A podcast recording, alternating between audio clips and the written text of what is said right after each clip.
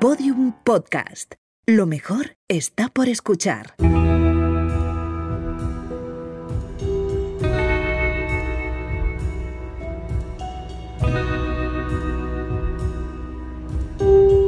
Cuentos Cabrones.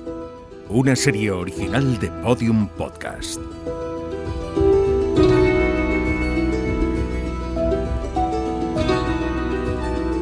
La Musa del Espejo.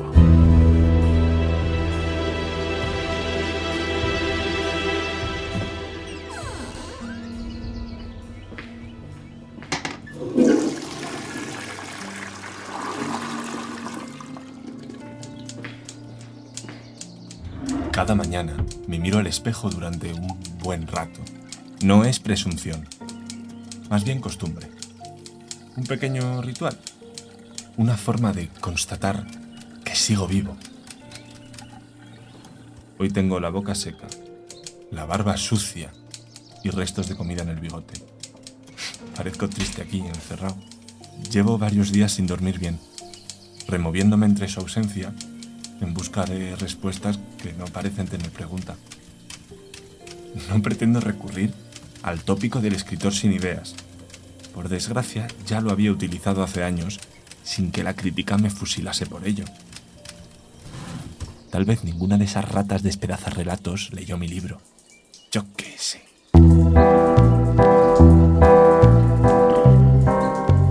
Lo cierto es que siempre he tenido ideas. Malas, pero ideas, al fin y al cabo. Y en el mundo hay mucho subnormal. Mis tres anteriores libros se habían vendido bastante bien, a pesar de que se empeñen en decir que el amor ya no tiene tirón. El problema esta vez no va por esos caminos. Esta vez el problema es nuevo y tiene nombre de mujer. No es Carlota, ni Elena, ni siquiera Laura o Lucía. No es ninguno de esos nombres falsos que marcan el suyo. Esta vez es el verdadero, el de la musa.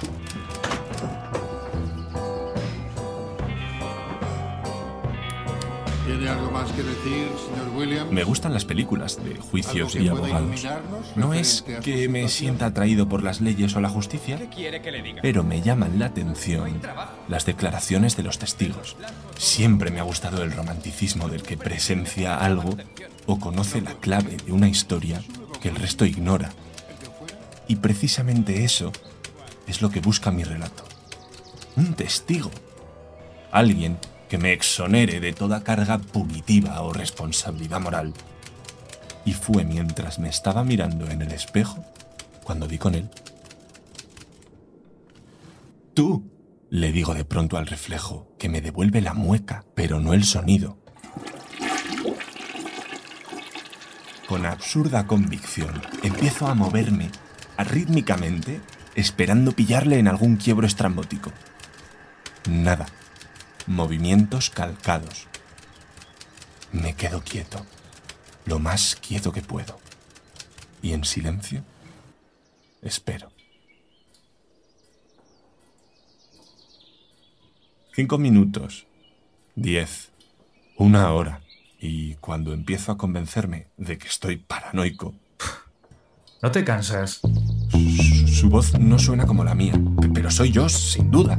Está bien, ¿qué quieres? Ayuda, De acuerdo, pero sabrás que esto rompe los límites del relato real que buscabas. lo sé. Bueno, tú mismo, te ayudaré, pero con una condición. ¿Cuál?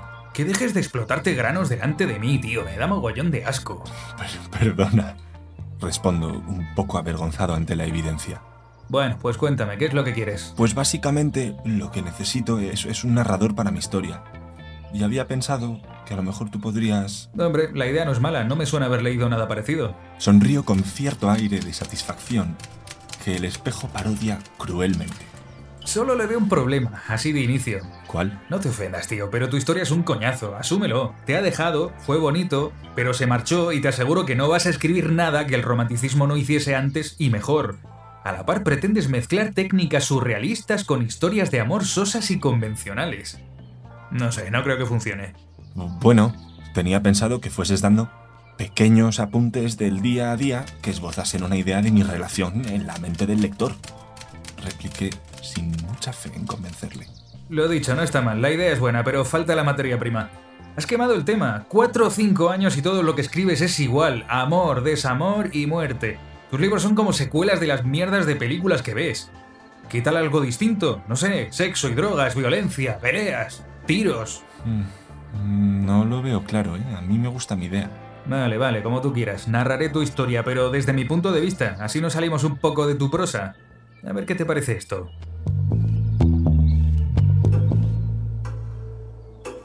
Capítulo 1. Confesiones de un reflejo. Me llamo Eduardo Sierra Ruiz. Tengo 37 años y soy el jodido reflejo de un hombre al que detesto. Lo he visto crecer. Desde niño he visto a este hijo de puta levantarse y pasar 10 minutos diarios frente a mí. Son los peores momentos de mi vida. Me recuerdan lo preso que soy de su débil voluntad de payaso afortunado.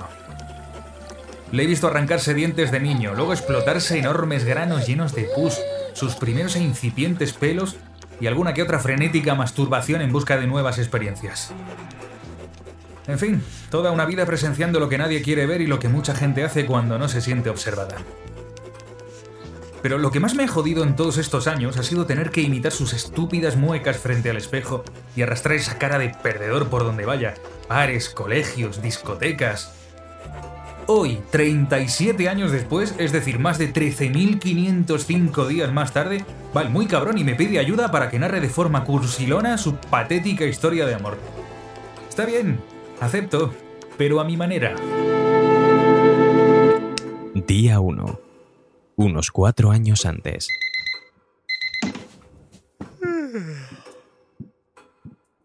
Eduardo se levanta como cada mañana, me mira con la misma tristeza de cada día. Es viernes. En el fondo los dos somos presos, él de su trabajo rutina en una empresa sin espejos en los baños y yo de este capullo sin sangre en las venas. Le gusta Clara, una compañera de trabajo, su musa. Morena, esbelta y demasiado guapa como para dirigirle la palabra a él. En cuatro años de trabajo y adoración continua, la única frase que Eduardo ha dirigido a su diosa fue un estúpido Perdona, ¿tienes hora? Mientras la muchacha esperaba a alguien bajo el enorme reloj del recibidor de la oficina. Triste, ¿verdad? El caso es que el cabrón tiene suerte y esa noche coincidieron en la fiesta de cumpleaños de uno de los jefes de la empresa. Aquí comienza la historia. Capítulo 2. Llegó el amor.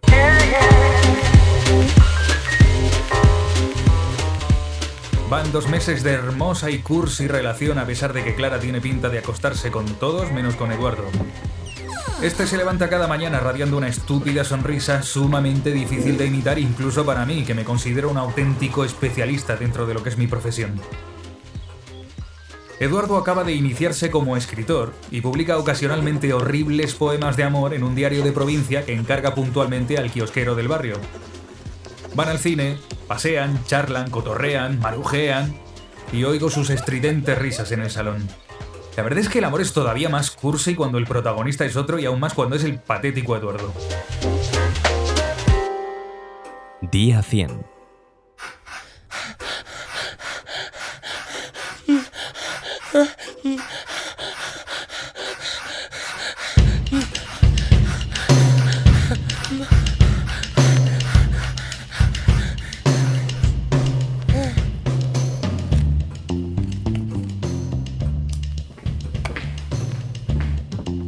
Eduardo se levanta, me mira, se afeita y sonríe intentando parecer atractivo sin mucho éxito. Está despeinado y ayer folló durante horas al compás de los arrítmicos jadeos de su insoportable pareja. Le ha vuelto a salir el horrible grano de la nariz, que para no faltar a la tradición explota dos centímetros de mi cara. Ha dejado el trabajo y ha publicado su primer libro de poemas, titulado Esperando a Clara, con ese estridente verso que repite cada mañana. Qué oscura es la ausencia de Clara. Eduardo está enamorado. Lo peor es que ahora el payaso trabaja en casa, lo que hace más frecuente sus visitas al baño, donde tatarea estúpidas canciones de la radio que suena a gritos desde el despacho.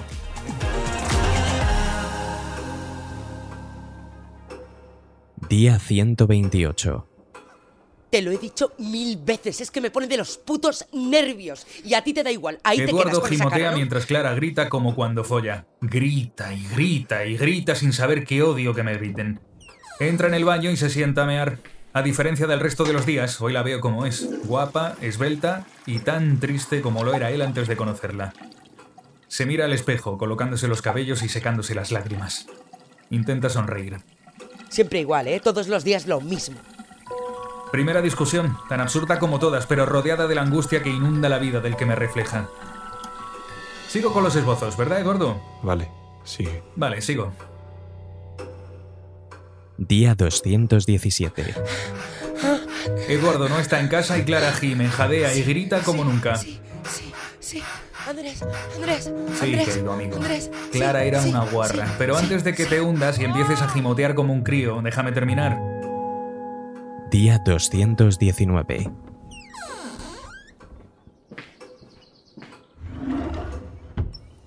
Eduardo vuelve de la presentación de su último libro, Los lirios de Clara. Se para ante el espejo y me mira sonriente, repleto de orgullo. Es feliz, se lo noto. ¿Cómo me jode? Ahora se echa potingues en la cara y se deja una fea barba que acrecienta su aspecto de perdedor. ¡Qué asco me da! Día 365. Un año.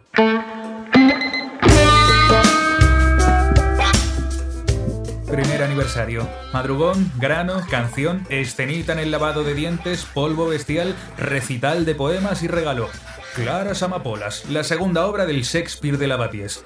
No sé cómo alguien lee lo que escribe. Es más, no entiendo cómo alguien que lo haya leído no lo ha matado todavía. Un año y un día. Martes.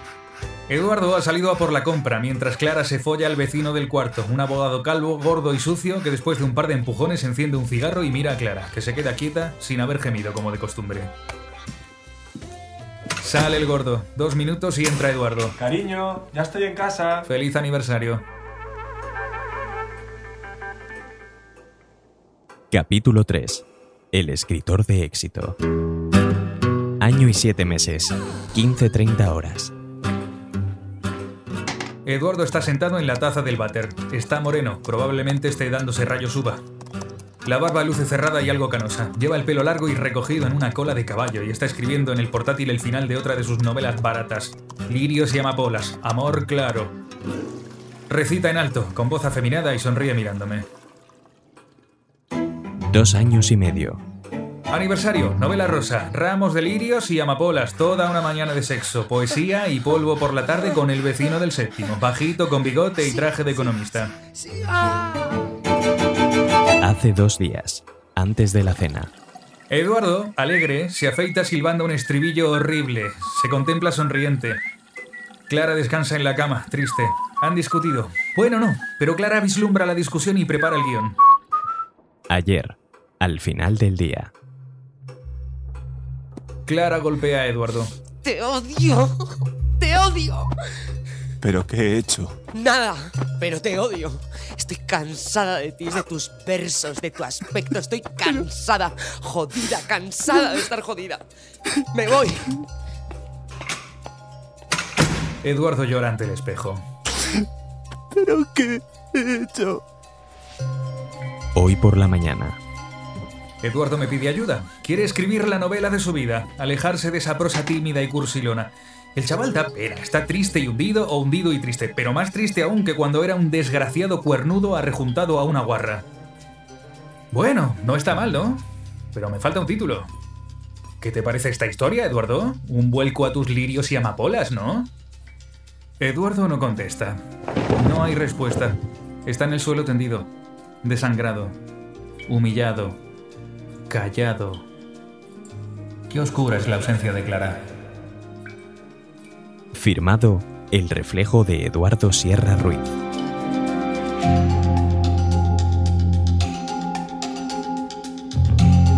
Cuentos Cabrones es una colección de Podium Podcast. Protagonistas: Juan Pablo Jiménez y Pablo Isasa. Guión: Alfonso Cardenal. Dirección: Ana Alonso y Alfonso Cardenal. Realización sonora: Elizabeth Boa.